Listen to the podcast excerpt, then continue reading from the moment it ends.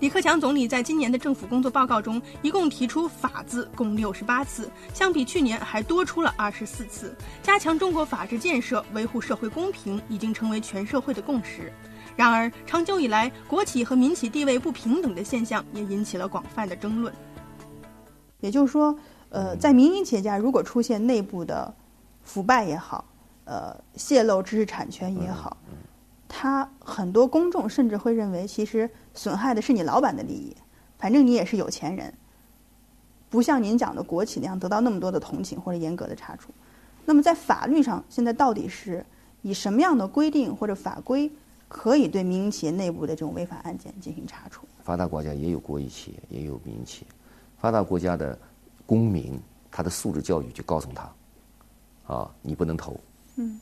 你周围邻居的家偷东西，你偷那也叫偷。你去到一家这个公共的设施里面去砸玻璃去偷一个东西，那也叫偷。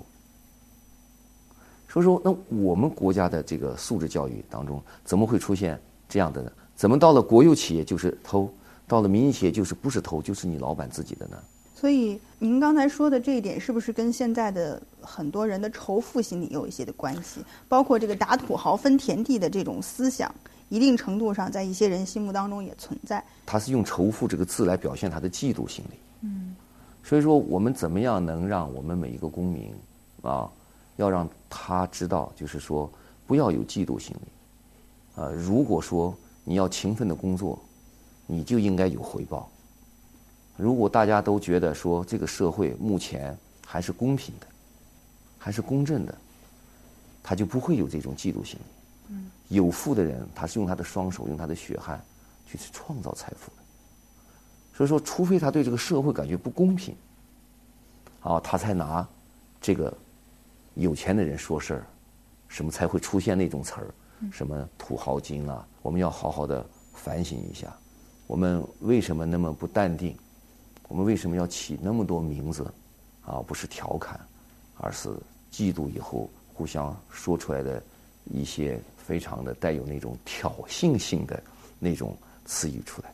所以我们不应该去追求结果的公平，而应该去追求社会的制度公平、机会公平。对，同时呢，大家也应该有一份耐心。走了重伤的道路，走了这么长时间，现在什么信仰都没有，有钱就是。其实有时候梦想真的。